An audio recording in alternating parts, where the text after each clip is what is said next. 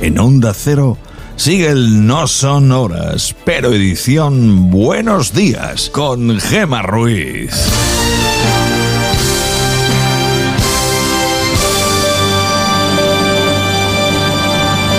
Son las 5 y 6 de la mañana, las 4 y 6 en Canarias. Buenos días.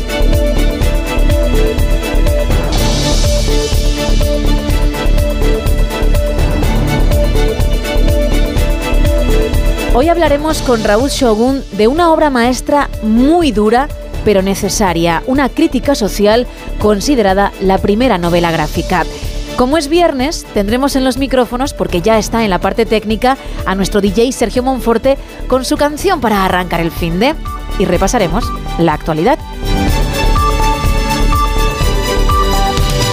Sigue el frío, pero remiten las lluvias y la nieve. Isa Blanco, buenos días. Buenos días, ¿qué más? Sí es, y además tenemos por delante un viernes de sol, pero un sol que no dejará mucho calor. No hará tanto frío como en jornadas pasadas, eso sí. En el norte, especialmente en el País Vasco, sus cielos estarán nublados, unas nubes que dejarán algunas precipitaciones, pero hacerlo serán bastante débiles. Hoy se espera algo de tregua en Baleares, tras varios días con nieve, lluvia y mucho viento. En las próximas 24 horas al menos tendrán cielos con nubes y baja probabilidad de chubascos. A esta hora en la web de la EMET hay varios avisos por bajas temperaturas, pero muchos menos que en jornadas pasadas, lo cual nos hace ver que los termómetros han subido un poquito respecto a días pasados. Aún así, en Madrid hay avisos por valores que oscilan entre los menos 4 y los menos 6. En el oeste de Castilla y León despiertan con 7 grados bajo cero. Ávila y Segovia, que llevan toda la semana con avisos de 10 grados bajo cero, hoy, por lo menos a esta hora, están a menos 6. Y en el sur no se libran. En Córdoba, Sevilla y Granada madrugan con menos 4. Pero, y aunque seguirá haciendo fresquito, por el día se notará cómo suben esos termómetros y las máximas en muchos puntos de la península estarán entre los 15 y los 18. Muy importante, pese al aumento de las temperaturas, se mantienen los avisos por heladas en Mallorca y en el interior peninsular, así que mucha precaución al volante. Gracias.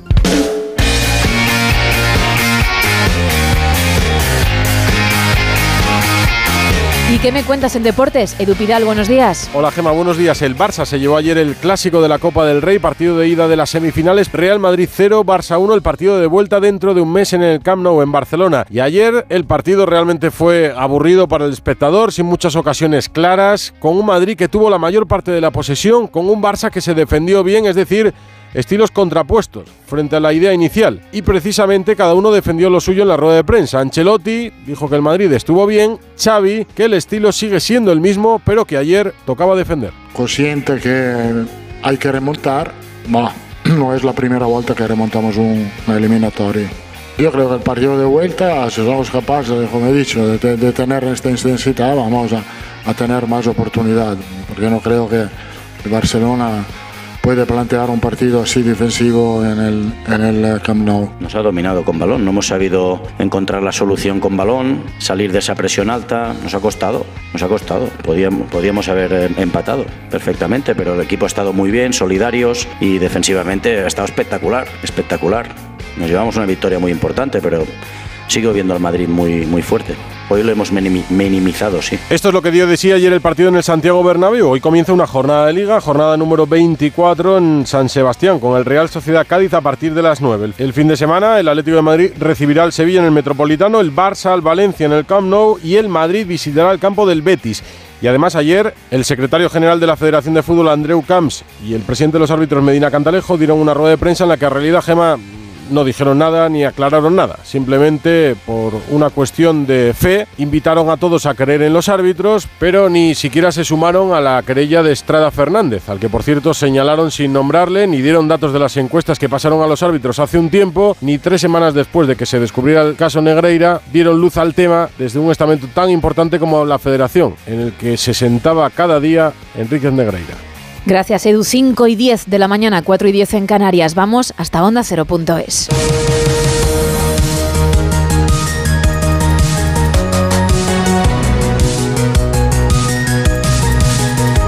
El presidente del gobierno, Pedro Sánchez, carga contra Del Pino por la salida de Ferrovial y duda de su responsabilidad con España. Advierte además de que el Ejecutivo seguirá la situación para ver si el anuncio corresponde con la legalidad. Escuchábamos sus declaraciones desde Ámsterdam hace unas horas en la brújula con Rafa La Torre. Creo que los empresarios también tienen una enorme responsabilidad social en la sociedad en la que nacen y desarrollan toda su acción y creo que además en España hay ejemplos extraordinariamente positivos de grandes empresarios comprometidos con su país. Desde luego, tras este anuncio, creo que no es el caso del señor Del Pino. Es gravísimo. O sea, un presidente del gobierno señalando por su nombre y apellidos al presidente ejecutivo de una compañía por una decisión corporativa perfectamente legítima y normal, como es trasladar su sede social a un lugar donde consideran que es más ventajoso para sus accionistas, que son, por cierto, quienes tienen que sancionar esa decisión. Es que Grifols se fue de España y no pasó nada. Eh, Fiat se fue de Italia, pero es que esto forma parte de la libertad de empresa. Pero ¿cómo es posible que un presidente en comparecencia ante los periodistas señale directamente por su nombre y apellidos a un empresario como si fuera un enemigo del pueblo? Es, bueno, es que la, deriva en la que ha entrado este gobierno, desde luego, em, asusta. Ayer la vicepresidenta primera Nadia Calviño pasó por los micrófonos de más de uno, donde Alsina, para hablar, entre otras cosas, de este tema. ¿Está el gobierno presionando a Ferrovial para que no se traslade a los Países Bajos? No, es, la decisión la tomará la empresa. Lo que sí hemos expresado es eh, que no la compartimos en absoluto. Yo lo he dicho ya con bastante claridad, creo. ¿no? Me parece una decisión errónea que no comparto y que demuestra eh, una falta de compromiso con nuestro país. ¿Está haciendo el gobierno algo para evitar que Ferrovial consume su anuncio de trasladarse a los Países Bajos? Bueno, vamos a analizar cuáles son las implicaciones y los detalles y los argumentos que, que hasta el momento se han alegado ¿no? para explicar esa decisión van a analizarlos para ver si se le puede ofrecer a Ferrovial alguna opción que le pueda interesar o para qué. Mire, eh, Carlos, yo le he estado escuchando esta mañana y le tengo que decir que así como muchas veces estoy de acuerdo con usted y con, y con la línea que se comparte, en este caso es que no la comparto en absoluto. A mí me parece, ¿no? De verdad, es que me parece que, que una empresa que, que, le debe todo a nuestro país, que ha crecido gracias a la obra pública, que se paga con los impuestos de todos los españoles, eh, pues eh, no, no debe tomar una decisión que demuestra tampoco compromiso con España, porque esto es de lo que se trata. Eh, si quiere, seguimos por ahí, me parece interesante el, planteamiento. Pero usted dice una empresa que le debe tanto a España, eh, que, le debe tanto a los contribuyentes españoles. Eh, ¿Por qué? Los contribuyentes españoles pagamos nuestros impuestos, así es. La mayor parte de la obra más cuantiosa que se hace en España es obra pública, así es. Pero claro, contado así, parece que es que se hace obra pública para beneficiar a las empresas constructoras españolas. Pero es que la obra pública alguien tendrá que hacerla supongo que la obra pública consiste en que la administración que tiene que hacer una carretera o que tiene que hacer un aeropuerto convoca un concurso. Se presentan las constructoras, claro, no me voy a presentar yo, que no sé hacer esas cosas. Y de entre las constructoras que presentan sus, sus proyectos, pues se le adjudica a la que más interese a los contribuyentes españoles, que somos los, los que ponemos el dinero, claro.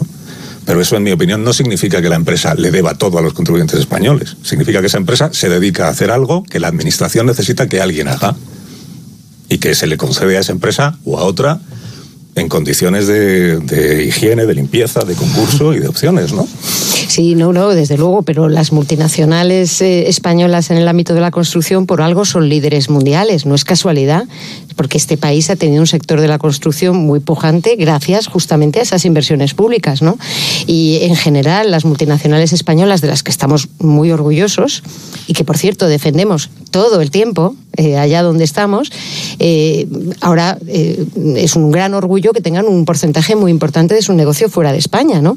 Pero no creo que eso les tenga que llevar a decir, ah, pues ya España se me queda pequeño, me voy a un país porque es triple A, ¿no? Porque entonces, ¿quién, quién se queda en este país a, sacarlo adelante? ¿Quién se queda, no? Entonces... Sí, por aclarar esto, yo no estoy diciendo que la decisión de Ferrovial sea correcta. Ah, vale, vale. No, le, interpreté yo mal, entonces. Lo que, yo no, lo que no comparto es el argumento de que Ferrovial no debe irse de España porque le debe todo a España y nos lo debe todo a los contribuyentes españoles. Mm.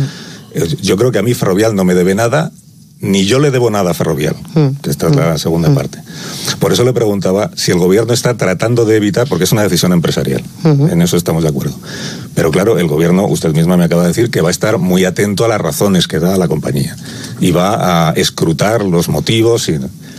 ¿Para qué va a escrutar los motivos? ¿Para ver si encuentra la manera de convencer a Ferrovial de que no se marche? ¿O para ver si hay alguna manera de, aunque quiera irse, impedírselo? Eh, insisto en que de momento yo creo que lo que estamos haciendo y vamos a hacer es analizar eh, todas esas razones y ver cuáles pueden ser las implicaciones. Eso Es que eh, tendrá que preguntarle a él eh, exactamente por qué, cuáles son las razones, habrá que preguntarles a ellos si la decisión es, es reversible o no. De momento no está tomada la decisión. El- No, es el, un anuncio. el- el país utiliza esta mañana el verbo presionar y entiendo que tiene buenas fuentes dentro del gobierno. Oh, Vamos, yo, yo diría que se ha expresado claramente, eh, pero, pero déjeme que, que sea muy clara con esto. Eh, de verdad no tiene nada que ver con el gobierno, es que tiene que ver con España. Es que estamos hablando de una empresa apoyada por todos los gobiernos durante décadas y que es emblemática de nuestro país, ¿no? Es un tema de compromiso con España. No tiene nada que ver con el gobierno. Pero es el gobierno quien va a estudiar y analizar las razones de la decisión empresarial. Bueno, porque representamos el interés general, claro. Y la, y la compañía representa el interés de sus accionistas, Ujú. que a veces eh, puede ocurrir que no coincidan. ¿no? Eh, ¿Hay alguna posibilidad? Porque otro de, las, eh, de los motivos que se alegaban ayer es sobre por qué Ferrovial quiere modificar su sede social o irse, es que si está en la bolsa española, en el IBEX 35, entonces no puede eh, crecer en otros mercados y no puede cotizar en la bolsa de Nueva York. Y que si se va a los Países Bajos, entonces puede cotizar en Ámsterdam y también en Nueva York. Eso, desde la ignorancia absoluta, le planteas. Esto no lo podemos cambiar para que se pueda cotizar en el IBEX 35 y también en la bolsa de Nueva York. Eso no es posible. Bueno, esto es justamente a lo que me refería cuando decía que vamos a analizar los argumentos. Justamente habrá que ver si hay sustancia o no en esos argumentos. Pero eso me parece muy interesante, vicepresidenta. Entonces, es posible, sería posible eh, modificar nuestra normativa, nuestra legislación, para que una empresa del IBEX 35 no tuviera que irse a Ámsterdam para poder cotizar en la bolsa de Nueva York. Bueno, esto es lo que vamos a analizar. También la CNMV está analizando la noticia. Vamos a ver eh, exactamente eh, qué sustancia tienen los argumentos que se han utilizado. Calviño también se pronunció sobre el caso mediador. Confirmó que se ha encargado una investigación interna, que se está actuando, dice, con determinación y que hay que tener tolerancia cero con la corrupción. Tienes la entrevista completa en ondacero.es. Pero en la sección El especialista en Julia en la Onda también hablaron del posible traslado de Ferrovial a Países Bajos. Los economistas Javier Díaz Jiménez y Gonzalo Bernardos expusieron sus puntos de vista muy contrario uno de otro. Javier, ¿cómo ves este asunto de Ferrovial? Bueno, pues, pues te voy a decir un- una maldad. La, la verdad es que yo me he alegrado. Me he alegrado de que se vaya. Me, me- me he alegrado, eh, primero, la, la obra pública eh, ha concursado y ha licitado, la ha licitado con otros competidores y ha ganado los concursos y por eso, y por eso se le han adjudicado a Ferrovial. Me he alegrado porque, porque es que nada es gratis, ¿no? Y, esta cultura que estamos desarrollando de odio a las empresas, de beneficios extraordinarios, de subidas extravagantes del salario eh, mínimo interprofesional, de esta incertidumbre jurídica, ¿no? De no sabemos que si, yo- ahora estuviera, eh, si yo fuera una gran empresa española, realmente me costaría trabajo pensar en eh, si estuviera en el Consejo de Administración, en cómo van a ser los próximos cinco o diez años si continúa este clima tan agresivo, tan, tan poco amable con, con- con- con las empresas que son las que crean empleo. Entonces, entonces al final hay una cosa que sabemos ¿no? En, la, en la hacienda pública tradicional desde Tibut, que, que- que los administrados, que eso incluye a las empresas físicas, las personas y a las empresas jurídicas, a las empresas, que votan con los pies, terminan votando con los pies y, y se buscan un socio obligatorio, porque el Estado es un socio obligatorio de las empresas que, que sea, que sea más favorable a, a sus intereses empresariales. o sea, Entonces, ¿te parece bien que, paguen, que no paguen impuestos en el país que les ha hecho grandes? Bueno, está bien, es una manera de verlo. Eh, bueno, no, me, me- me parece, me parece, me parece, no, no, eso no me parece bien. Me- lo que me parece bien es que es una llamada de atención que debemos cuidar a nuestras empresas, que, que este clima de a- a- agresivo, de animadversión con las empresas, tiene un coste y, y- y solamente, yo- mira, yo con eso me conformo, con que nos demos cuenta que, que- que realmente eso tiene un coste y que, y que las empresas O sea, ¿te parece bien, no tanto que se vaya como que amenace con hacerlo? ¿Qué crees? ¿Que no lo va a hacer Eh, eh, finalmente? Es que yo creo que lo van a hacer y yo creo que las empresas pueden, y fíjate, te voy a decir, es que esto, esto es duro, pero lo voy a decir, pueden y deben marcharse, pueden y deben optimizar su fiscalidad, pueden y deben buscar eh, un, un- un socio obligatorio, que, son, que es el Estado, los Estados, que, que- que- que sea el que más favorezca sus planes de negocio. Es una visión, la de, la de Javier Díaz Jiménez. La de Gonzalo Bernardos, no sé si es igual o muy contraria. Bueno, yo me quedo con subida extravagante del salario mínimo. Es decir, para Javier Díaz Jiménez, que los trabajadores que cobran el salario mínimo pierdan un 0,5% poder adquisitivo es una subida extravagante. Que aquí en España se es poco simpático con las empresas. Mira, Javier, las empresas en el año 2007 cogían y pagaban de impuestos sociedades 45.000 millones. En el año 2021 pues habrán pagado 26.000 millones. Todos los impuestos están en máximos históricos, especiales, IVA, IRPF, los que pagan las familias. En cambio, justamente los que pagan las empresas, no. Y si aquí es, ha sido poco amigable o poco simpático, lo han sido las empresas con los trabajadores, porque la inmensa mayoría de los trabajadores no están cobrando como en 2007, están cobrando bastante menos. Y me refiero a los del sector privado, porque a los del sector público nos ha ido menos mal. Claro, desde esa perspectiva, que a mí Ferrovial diga que se va a marchar por seguridad jurídica. Miren, señores, señor consejero delegado, presidente de Ferrovial, los ejecutivos, ¿por qué ustedes piensan que los españoles somos tontos? ¿Qué hemos hecho para que nos consideren tan limitados? Ustedes se van porque quieren ganar lo máximo, porque no quieren contribuir para nada. No, en eso estáis de acuerdo. Julia, a aquel país que al, al- al país que les ha hecho grandes.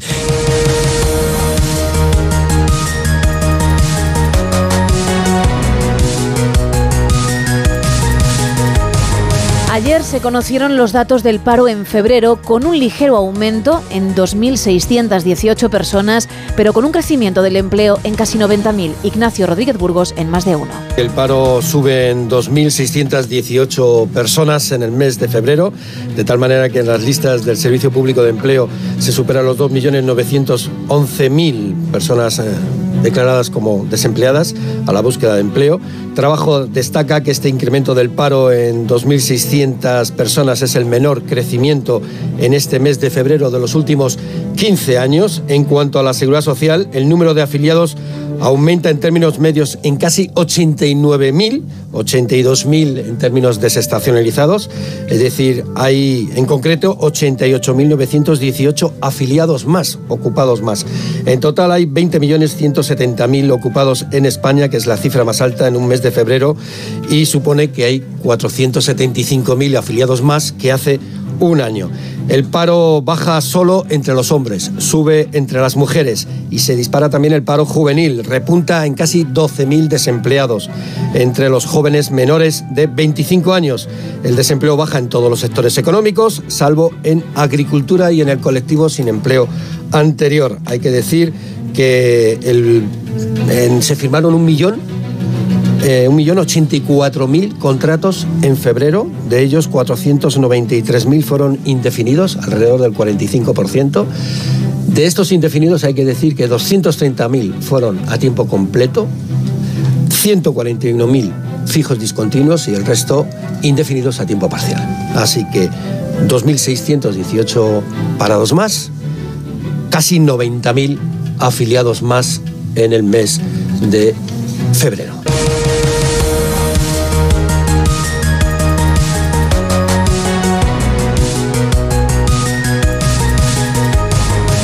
El CGPJ cifra en 721 las rebajas de pena y en 74 las excarcelaciones por la ley del solo sí es. El Consejo General del Poder Judicial advierte además de que no se han podido recabar datos de todos los órganos judiciales.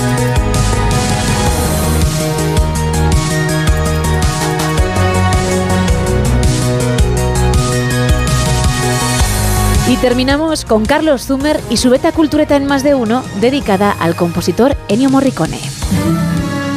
se sentía culpable por ser compositor de música de cine, el más exitoso de todos, y prometió dejarlo a los 40, y luego a los 50, y a los 60, y a los 70, y a los 80, y nunca lo dejaba. ¿Cómo retirarse del cine si eres Ennio Morricone? Ese conflicto interior es lo más interesante de su biografía, servida con mesa y mantel en el estupendo documental de Giuseppe Tornatore, Ennio, que perfila el complejo del compositor por ser un chaval de conservatorio que se hizo famoso haciendo música para spaghetti western. Hacer música para películas era humillante, nos dice mirando a cámara con la voz rota maestros y colegas le despreciaron hasta los años 80, el mismo tiempo más o menos que Morricone tardó en perdonarse y en apreciarse, porque nada de vulgar tenía su música, no solo porque sus partituras estaban llenas de erudición, sino porque nada tiene de sencillo o menor concebir tantas melodías poderosas. Fundió lo oculto y lo popular y componía 20 bandas sonoras al año. Instinto lo llama John Williams, tormento, cuenta el propio Morricone. Hay tantas músicas posibles para una película como compositores distintos puede contratar un director y tú tienes que acertar con la mejor. Y desfilan por el documental todos sus éxitos y no es ninguno de ellos lo que más me impresiona. Habla Ennio de su padre, Mario, trompetista severo, que encaminó musicalmente a su hijo. A los 55 años, mi padre, cuenta Morricone, ya no tocaba bien la trompeta. Así que dejé de meter trompetas en mis piezas. Dale algo de trabajo, me rogaba mi madre. Yo lo mantuve en secreto, no más trompetas en ninguna partitura hasta que murió mi padre. 5 y 27 de la mañana, 4 y 27 en Canarias. Ya está aquí él. Llegó el fin de semana, no te quedes con la cana, sacúdete, que se acabó el estrés, mueve los pies, desconéctate, que se acabó el estrés, mueve los pies, desconéctate, hoy es viernes, y el cuerpo lo sabe, y el cuerpo lo sabe, hoy es viernes y el cuerpo lo sabe. Muy buenos días. No puedo estar más feliz ahora mismo. Bueno, te he visto hasta Me has hecho bailar. saltar. Sí, sí, sí. Todo llega, ¿has visto? Es que todo llega. Sí, ¿ves? Decías tú el lunes, no, que, le- que no, que, Que llega, no, que llega, es que verdad. llega, que llega. que Se llega. puede hacer cuesta arriba, pero llega. Por eso te he querido dedicar esos segunditos. Ahora hay que buscarla del lunes Sí, para los compañeros que trabajan sí. el fin de semana. Los Claro. compañeros toda España. Claro, anda que no hay gente que tiene que trabajar el fin de. Poníamos el ejemplo el otro día de nuestro compañero que está por aquí, Miguel Jurado, que creo que para él es miércoles. Como tengamos que poner canciones para todos los No, días no, de la no, semana. Para él no es miércoles, decir, para él sigue siendo viernes, pero un viernes diferente al nuestro. Nosotros lo vemos pues con una alegría y él con el cuerpecito un de poco peor. Él lo lleva un poco a mitad peor. de semana. Claro. Bueno, cuéntame, Rubén, que vamos a poder escuchar hoy en más de uno a partir de las 6 de la mañana a las 5 en Canarias. Pues mira, justo dentro de 31 minutos vamos a levantar la persiana para contar, como siempre, las tres historias con las que arranca el día. Primero, la salida de Ferrovial con el presidente del gobierno arremetiendo directamente contra su presidente, Rafael del Pino. Lo lleva Sánchez a lo personal, esa marcha, esa salida de la compañía de nuestro país. Dice, dice el presidente del gobierno que mm, Rafael del Pino no es uno de los grandes empresarios comprometidos con su país. Hoy desde el gobierno se difunde el listado de adjudicaciones que se han hecho a Ferrovial en los últimos 25 años. 9.000 millones de euros en total, 1.000 solo en la etapa de Pedro Sánchez como presidente del Ejecutivo. Concursos públicos en los que Ferrovial era una de las compañías a las que, eh, que optaba a, ese, a esa obra en cuestión y que a la que se le adjudicaba, pues porque se supone que era la mejor oferta. Bueno, de todo este asunto, señalamiento incluido, vamos a hablar también en tiempo de tertulia con otro de los señalados, el presidente de la COE, Antonio Garamendi. Caso mediador. Y, y un interesante debate que se abre al respecto con los, em, lo que se ha conocido en las últimas horas y es hasta dónde llega la inviolabilidad de las dependencias del, Congreso.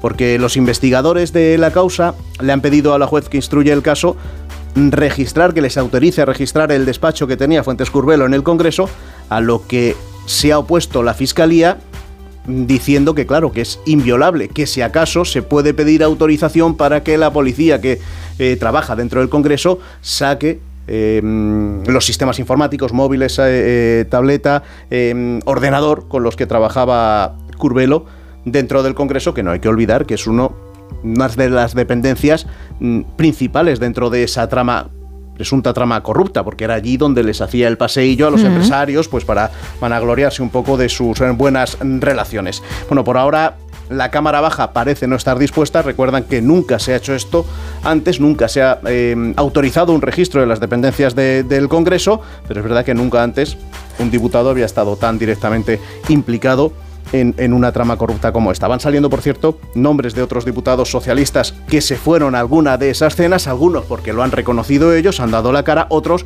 porque se ha citado su nombre y ellos lo que han hecho es anunciar acciones legales al respecto. Mira, más de corrupción. Tercera noticia, el caso Negreira con la federación y los árbitros que dieron ayer una rueda de prensa apuntando primero a alguien del Consejo Superior de Deportes diciendo que lo sabía pero que no lo llegó a denunciar, el Consejo Superior de Deportes, a sus miembros también mm, es un organismo que depende del, del gobierno. Y claro, dice, o bien este gobierno, o bien los anteriores, lo sabían.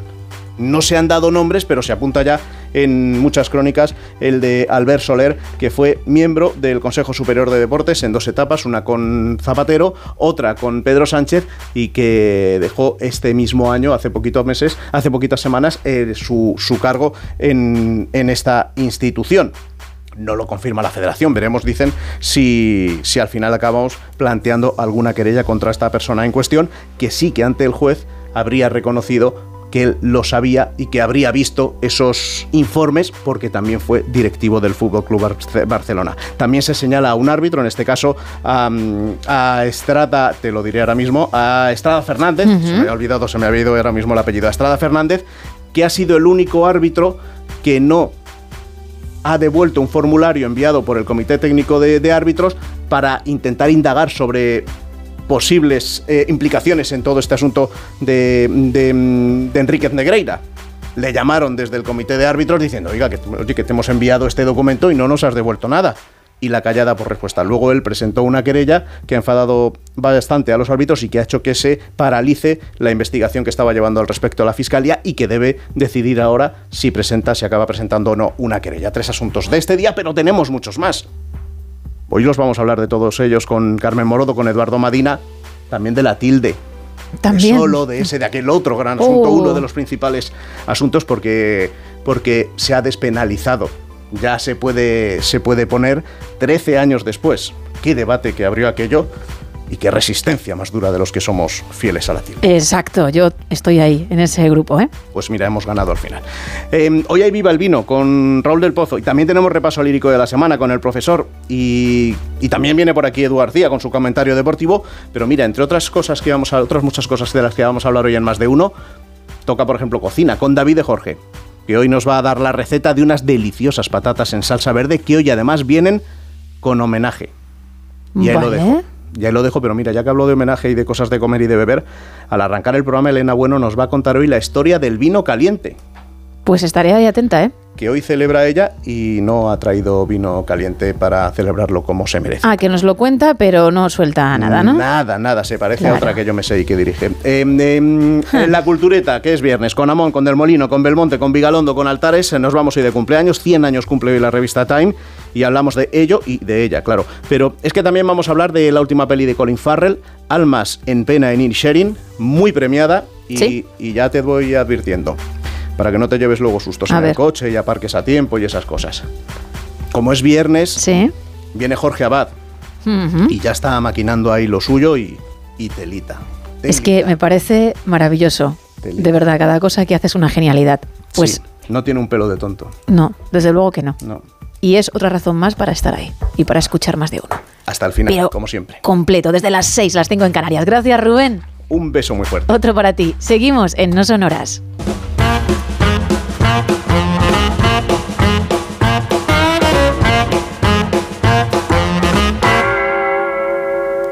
La sintonía de una sección que empezó siendo humilde y la verdad es que poco a poco está escalando y mm, llegando prácticamente a lo más alto de este programa del No Sonoras Buenos Días. No sé si ha alcanzado ya el número uno, no me atrevería a decir eso, tampoco lo haría jamás por Hay que ser valiente. respeto a otros colaboradores, Ser valiente. pero veo las críticas de la audiencia y me sorprende mucho que por otro lado es bueno empezar desde abajo y como decía de forma humilde ir subiendo porque creo que es lo que hacen los buenos artistas. Por alusiones, además ya tu voz se ha sentido en las ondas. Sergio Monforte, buenos días. Buenos días, ¿qué tal? ¿Quién lo diría, eh? Fíjate, no, no, Esta es una sección sorpresa. que empezó siendo vilipendiada Sí, constantemente, has sufrido mucho, ¿eh? humillada o Sí. intentó ser humillada en varias ocasiones A ti no por, te puede nadie. por gente como por ejemplo Rubén Bartolomé, que ya me dirás tú quién es. Sí. Que no lo- yo no lo sé. Eh, Tampoco y- es mm, muy valiente decirle una vez que él ya ha pasado por y aquí. ¿eh? ahora, ¿dónde está uno y dónde Sí. está otro? Eh? Pero, ¿sabes? Increíble, van pasando los meses y bueno, esta es la tendencia. Pero no has cambiado, que eso es importante. Eso dice mucho de No. ti, tú estás arriba, pero Soy sigues humilde. siendo el mismo chico que comenzó pinchando para cuatro personas, ¿no? En, en un local. Soy, soy muy humilde, siempre me he caracterizado por eso Bueno, y lo voy a seguir hasta, hasta la muerte. que aún así te den amor, como te están dando, ¿no? Que sigan llegando esas buenas críticas, que tú las agradeces y no te importa Pues para, leerlas. para seguir manteniendo este puesto número uno en las secciones de por lo menos el programa y si podemos ir escalando ya en la cadena, pues mira, oye. Pero bueno, todo, todo se andará. He empezado la sección diciendo de forma humilde y así continúa, no me lo estropees. Y sigo siendo humilde, pero bueno, también no tiene nada que ver con la ambición. Vale, eso te iba a decir, un poquito ambicioso si te veo.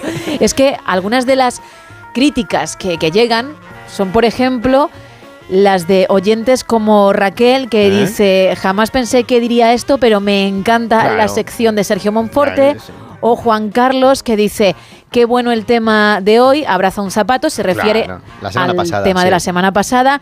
La sección de los viernes es la menos valorada del programa, pero es fundamental para los oyentes con criterio. Son algunos de estos mensajes Pues de los que hablamos. ¿eh? Estos mensajes lo único que hacen es alimentar mi humildad y hacer que cada vez sea más humilde y muchas gracias a todos, la verdad. Es que sin vosotros no, no, no podría, no podría suceder todo esto que está Exacto. sucediendo, todo lo bonito que me está sucediendo. Si no te es escuchasen, ser imagínate. La sección número uno de No Sonora Buenos Días. Pues espero que esté a la altura la canción de hoy, porque vienes, vienes Sí. arriba, ¿eh? Hoy vamos con Josito el Cantaor.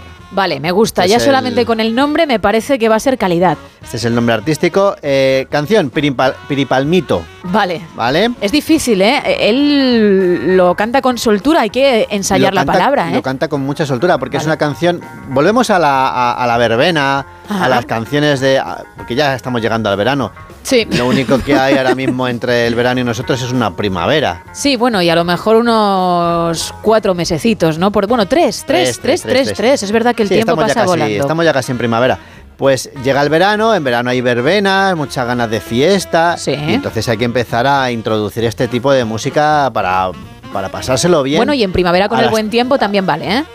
Primavera cuando también, llegue. también hay algunas fiestas, sí, es verdad, en algunos pueblos por ahí, pero sobre todo es en verano, ¿vale? Sí. Y, y bueno, vale, vale. entonces, imaginémonos a, la- a las 4 de la mañana en, en algún pueblo de España en fiestas y que pueda sonar este tipo de canciones. Pues eso es lo que eh, trato de traer por lo menos de vez en cuando y hoy toca esto. Claro, la esencia de la sección, en este caso, que no lo hemos dicho, ¿eh? que es comenzar el fin de semana de buen rollo, con una música que invite a disfrutar de esos días libres para quien los tenga.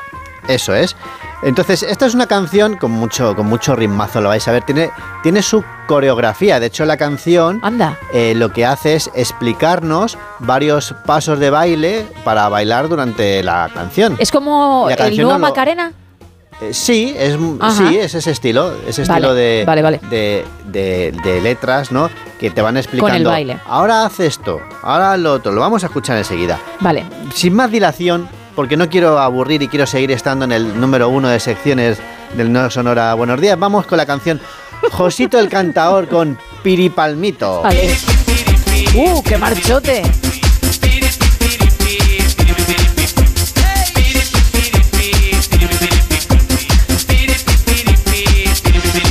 Esas gentes con la cabeza abajo Me gusta. y el sea, una pierna levantada. Y la rodilla dando vueltas como descarriado. Vale, una cabeza. Uh, difícil, muy la ca- complicado. La cabeza agachada hacia abajo, eh, una rodilla hacia arriba tocando la cabeza y, y dando vueltas, ¿vale? He, he entendido que la rodilla toca la nariz, que me Sí, parece toca. más, más difícil aún. La nariz, por lo, menos, por lo menos la cara. ¡Guau! Todos en el suelo. De puntillas en el suelo. Las dos manos con la copa en la cabeza. Madre mía. Hacia atrás, hacia el lado, hacia adelante. Sin derramar ni una gota de cerveza. Ríete tú del CrossFit. Bueno, de cerveza, de agua, lo, refresco, lo que sea, ¿vale? Vale. Sin popero. Pero que no caiga ni una gota, ¿eh? Arriba y hacia abajo restregado. Bailan disquete hasta en el extranjero. Ahí va. ¿no? Vale, este que no lo hemos escuchado es dos, dos personas eh, de espaldas tocándose el, el culete uno con otro Pompis contra pompis. y moviéndose de un lado para otro o girando, ¿vale? Vale. Todo, todo muy difícil, ¿eh? Es ríete tú del crossfit. Piripis como parece que va la gente si les ves bailar esto. ¿eh? Pi- Piripalmito.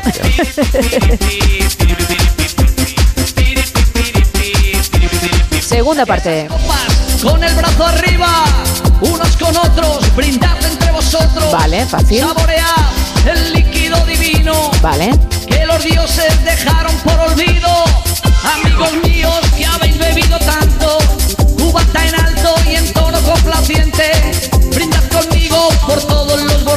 Bueno, por lo menos aquí. Esto ya es fiesta, fiesta Claro, pura, ¿eh? Aquí ya es brindar, pasarlo bien y disfrutar de lo que uno se ha pedido. buen rollo. Es decir, cuando todavía no Fiestas se va muy perjudicado es cuando hay que hacer la coreografía, luego ya brindar.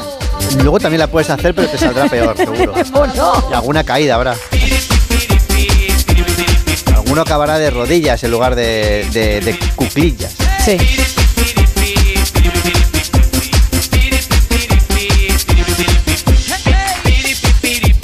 Aquí dijo, ¿para qué voy a rellenar, no? Parte instrumental. Aguanta, cubata. Parte hablada. Aguanta, cubata. Aguanta el cubata. Bueno, claro, y recreaciones incluso, ¿eh? Aguanta, cubata. Tiene todos los ingredientes de una canción de verbena y esta es una de ellas. Hay que aguantarlo también. Ah, mira, vuelve la coreografía. Un lamen un poco levantado.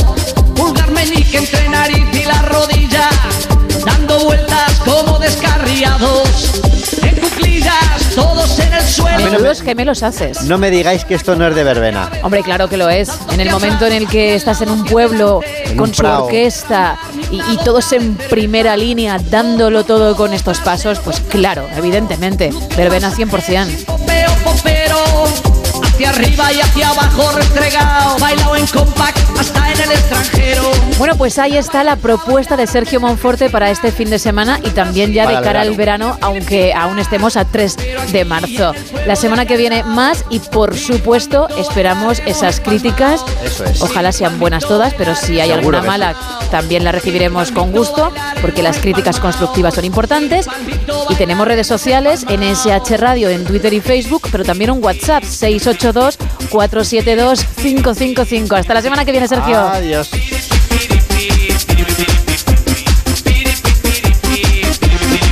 Cinco y 43, 4 y 43 en Canarias. Cambiamos completamente de tema.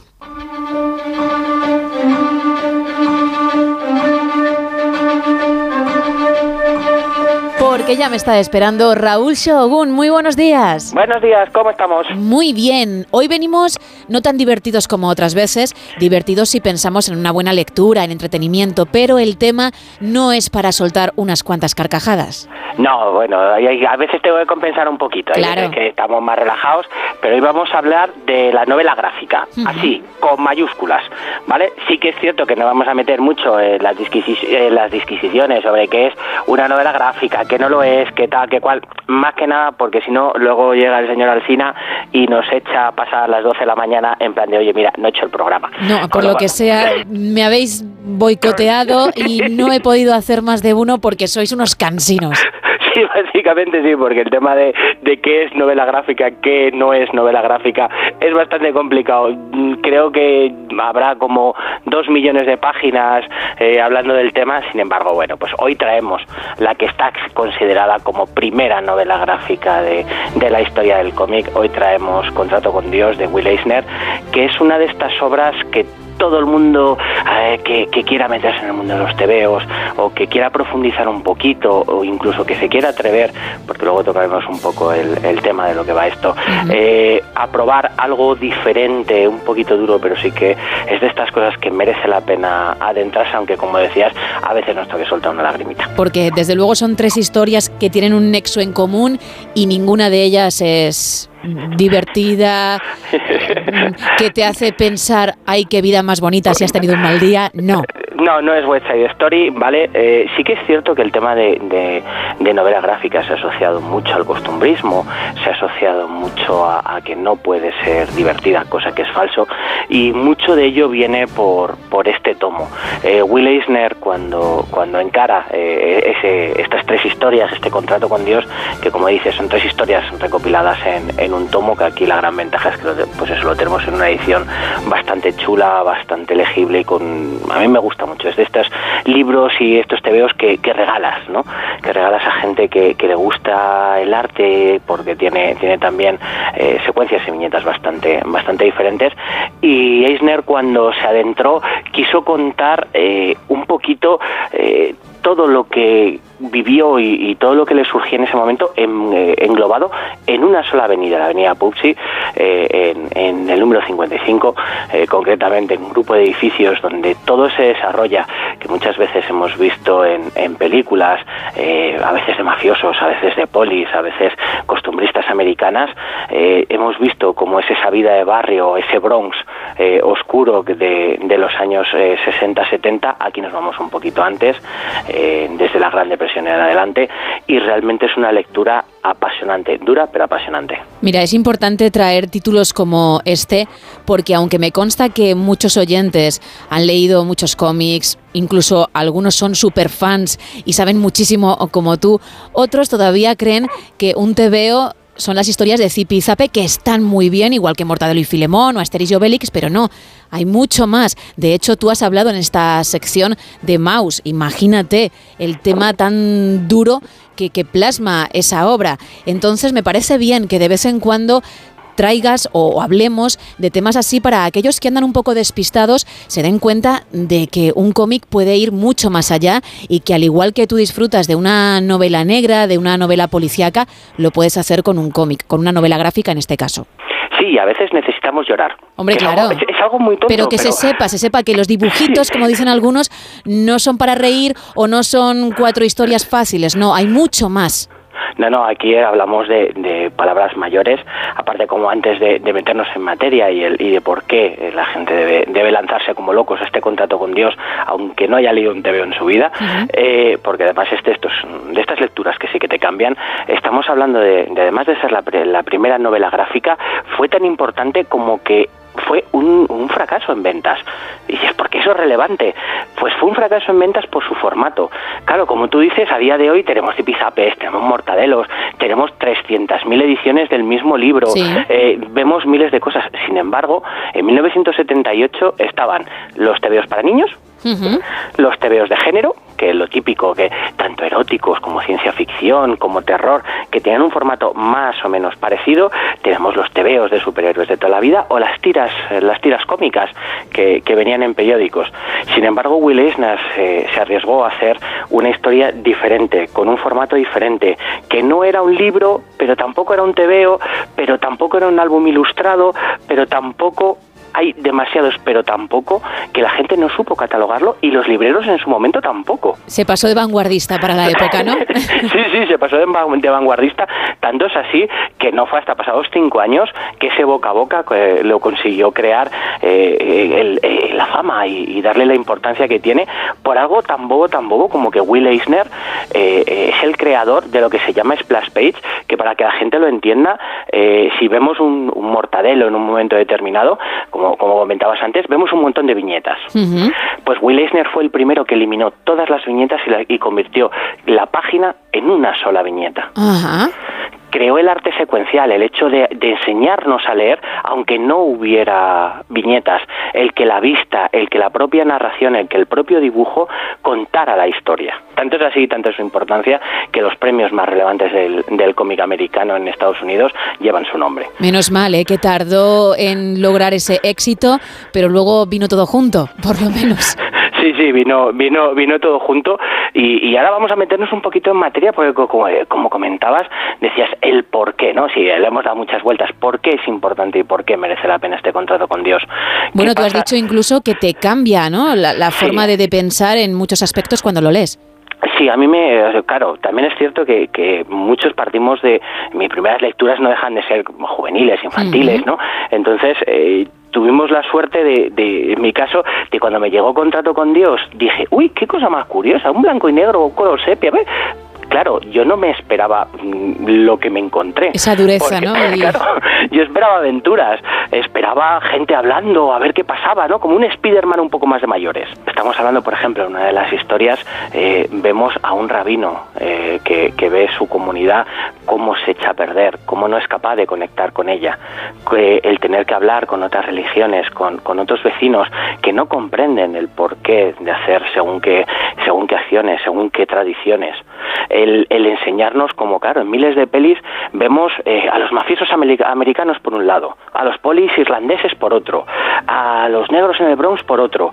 Eh, ¿Qué pasa si todos viven en una misma manzana? ¿Qué pasa si esa relación, la que tienen entre ellos, desde la esperanza de sí, vivo en un suburbio, vivo en un gueto, sin embargo aquí tengo un trocito de felicidad que, anhelo que sea mayor. Sí, aquí mm, estoy bien, me quieren, mi gente me quiere, pero quiero lo que no puedo alcanzar, que no voy a alcanzar. Y además es importante porque aunque se lanzó en 1978 y hay muchas cosas que han cambiado, hay otras que se siguen viendo por desgracia en la sociedad. A pesar de que han cambiado muchas cosas en estas décadas, en realidad hay otras y sobre todo las malas que, insisto, siguen ahí y, que tú a lo mejor lo lees ahora en, en 2023 y dices, uff, que esto se escribió en el 78, pero me suena lo que estoy viendo. Claro, porque no deja de ser eh, eh, lo que hablábamos, las miserias que, que escondemos en un gueto. Sí. Porque nadie, todos sabemos que hay arrabales en todas las ciudades. Sabemos lo que se esconde detrás en genérico. Normalmente suelen ser noticias de telediario, de mm, fíjate, ha pasado tal cosa, tal otra, drogas, no sé qué. No, hay gente que vive ahí, que las hemos llevado allí directamente allí, las hemos arrastrado a, a ese tipo de vida. Eh, mm, ves aun- a pesar de estar allí, y hay gente, como en todo, que intenta luchar, intenta salir, intenta conseguir algo mejor, quizá no para ellos, pero sí para sus hijos, sí para la gente a la que quiere, sí para su comunidad. El crear un espacio seguro eh, entre religiones. Vale, yo, eh, los italianos tienen su catolicismo, los judíos tienen, tienen su, su iglesia, vale, su sinagoga, vale el poder estar unos con otros, el poder hablar, el poder relacionarte, eh, el ver cómo eh, todo el mundo ansía tener dinero para poder salir de ahí y sin embargo saber que no van a lograrlo. Sí que entiendo ahora con estas pinceladas que nos estás dando el que uno le dé vueltas a la cabeza, que te haga pensar. Sí, te, te, te deja ese pozo en el que eh, primero agradeces todo lo que tienes, agradeces mucho a los tuyos todo lo que se esfuerzan, eh, valoras eh, que, que muchas veces, que, que también hemos hablado en, en alguna ocasión con algún cómic, que no es lo que tengas, eh, es a quién tengas. Exacto. Es lo que tengas alrededor, la vida que tengas alrededor. El hecho de valorar a dos niños jugando en la calle, que a lo mejor ahora ya no se puede hacer. Y eso te lo muestra Eisner a un nivel eh, tanto narrativo como gráfico eh, bastante curioso. Sí que es cierto que, hay algunas cosas que eh, quizá nos hemos hecho la piel más fuerte para, para según qué, aspecto por culpa de, las noticias, ¿no? Sin embargo, cuando te paras a, una lectura tranquila, mm, vemos y, y- al acabar te entran ganas de salir y ver qué tienes cerca. Entonces, ver esa calle que, que mejor o peor eh, todos hemos jugado y los que no, eh, los que han ido a pueblos. Porque claro, todos tenemos pensado las vacaciones, cuando Sí. hemos ido a jugar con nuestros amigos, ¿qué pasa en invierno cuando no vas? Porque claro, a todos nos hace ilusión ir a ese pueblo, muy bien. Eh, la vida allí puede ser más o menos tranquila, pero a lo mejor hay gente que quiere estar allí y hay gente que no. Claro. Entonces también nos lo muestra eh, desde otra, desde otro punto de vista que a lo mejor ni siquiera nos lo habíamos planteado. Qué interesante, es fácil de conseguir, entiendo, ¿no? Sí, es muy fácil de conseguir. Además, eh, creo que es uno de los cómics que en más bibliotecas está, con lo cual la gente que no quiera o que diga, uff, es que a lo mejor gastarme el dinero y tal, lo puede conseguir en, en bibliotecas, que yo reconozco que soy muy fan de la parte de, de las librerías de ir a la biblioteca para probar, Claro. porque muchas de las yo reconozco que muchas de mis lecturas empezaron en, en biblioteca y luego he ido buscando esas ediciones que, que estaban allí para poder conseguirlas, pero sí que es fácilmente conseguible, además está, está muy cuidado, con buen papel, con buena edición, eh, además es de estas cositas que gusta regalar y que te regalen. Y bueno, una lectura imprescindible. Sí, es un más have en todos los niveles, porque sí que es cierto que, que hay ciertas obras eh, que son más mainstream, que bueno, mejor o peor, acabamos todos teniéndolas en, en la mano. Sin embargo, esto es una obra para el que quiera ir un poquito más allá, descubrir una, una lectura diferente, muy adulta y, y muy emocional. Pues contrato con Dios, la recomendación esta semana de Raúl Shogun. Raúl, muchísimas gracias, que tengas un gran fin de semana y en siete días volvemos a hablar tú y yo. Muy bien. Pues queda muy poquito para terminar el programa, pero hay que seguir con datos importantes para arrancar este viernes 3 de marzo.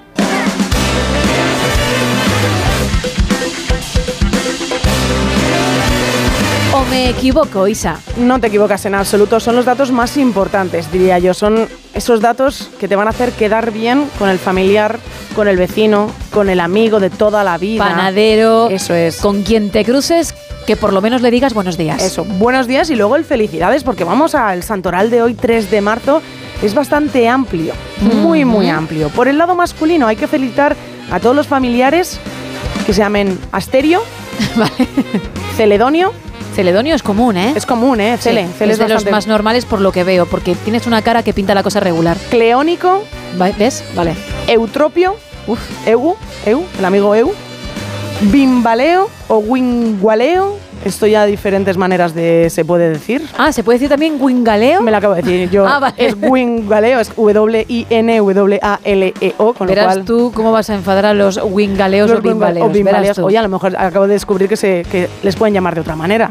Se había- 682-472-555, nuestro WhatsApp, para quejas en este caso. Para quejas, eso es. O, oye, ¿cómo os llaman a vosotros en casa? Liberato también es su santo. Y en cuanto a las mujeres, tenemos que felicitar, muy importante, a Artelaides, Catalaina y Cunegunda. Cunegunda. Cuni. No me, hay- hay nombres que Ay, nunca madre. me disgustan cuando los traes. Van variando, ¿no? En función de la jornada, pero este último es el que más me ha llamado la atención. Me parece bonito, me parece musical. Ostras, pensé que me ibas a decir Aunque lo acabo de Catalaina. olvidar. Catalaina, pensé que me ibas a decir que te gustaba. No era el último, pero ya ni, ni sé cuál es. Cunegunda. ¿Ves? Es, es, es bonito, Sí. pero es muy fugaz. Cunegunda Ruiz. Cunegunda. Claro, yo si conociese a una señora que se llama así, pues tendría que preguntarle cada 15 segundos de nuevo cómo te llamas. Hay que felicitarles, que a nadie se le pase, es. que, que seguro que alguno, mm, aunque sea pariente lejano, está por ahí y, oye, necesita esa felicitación. Claro que sí, hay que, Una sonrisa. Hay que empezar fuerte y con ganas el viernes y eh, poniendo una sonrisa a la gente. En la cara de Cunegunda Cunegunda. and Company. Gracias, Isa. Toca bajar el telón.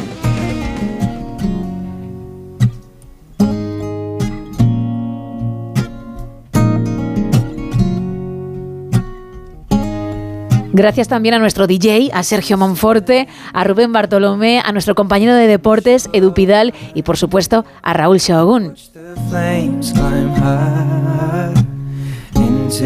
Y gracias a ti por habernos elegido para comenzar este viernes 3 de marzo o acabar tu jueves 2. Nosotros regresaremos ya el lunes a partir de las 5 de la mañana a las 4 en Canarias, pero la radio sigue, ¿eh? Ahora comienza más de uno con Carlos Alsina y luego un montón de programación interesante que no te puedes perder. Y el fin de semana ni te cuento. Así que te quiero al otro lado, ¿eh? Nos escuchamos el lunes. Que pases un feliz viernes. Adiós, gracias.